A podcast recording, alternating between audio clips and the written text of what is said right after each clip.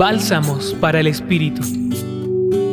El texto de Marcos capítulo primero en los versículos 40 al 45, propuesto por la liturgia para este día, se ubica en el comienzo del ministerio de Jesús en Galilea. El evangelista Marcos resalta la súplica de un leproso que se aproxima a Jesús para ser liberado del mal que le aqueja. En otras oportunidades, será el mismo Jesús quien pregunta a las personas ¿qué quieres que haga por ti? Hoy Jesús, de otro modo, no preguntando sino afirmando, expresa el deseo de Dios de salvar la vida humana de las dolencias y sufrimientos.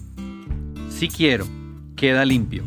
Es la expresión de un Dios que ha venido a nuestro encuentro, se acerca, toca la vida humana, especialmente aquella humanidad herida para transformarla.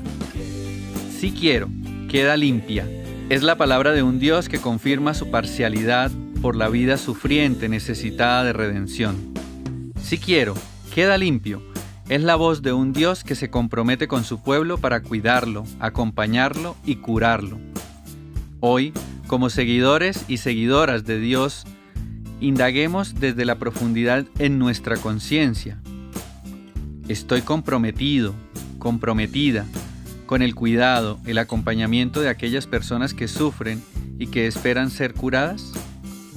Compartió para ustedes Ricardo Delgado Martínez, sacerdote jesuita, colaborador del Centro Pastoral San Francisco Javier de la Pontificia Universidad Javeriana.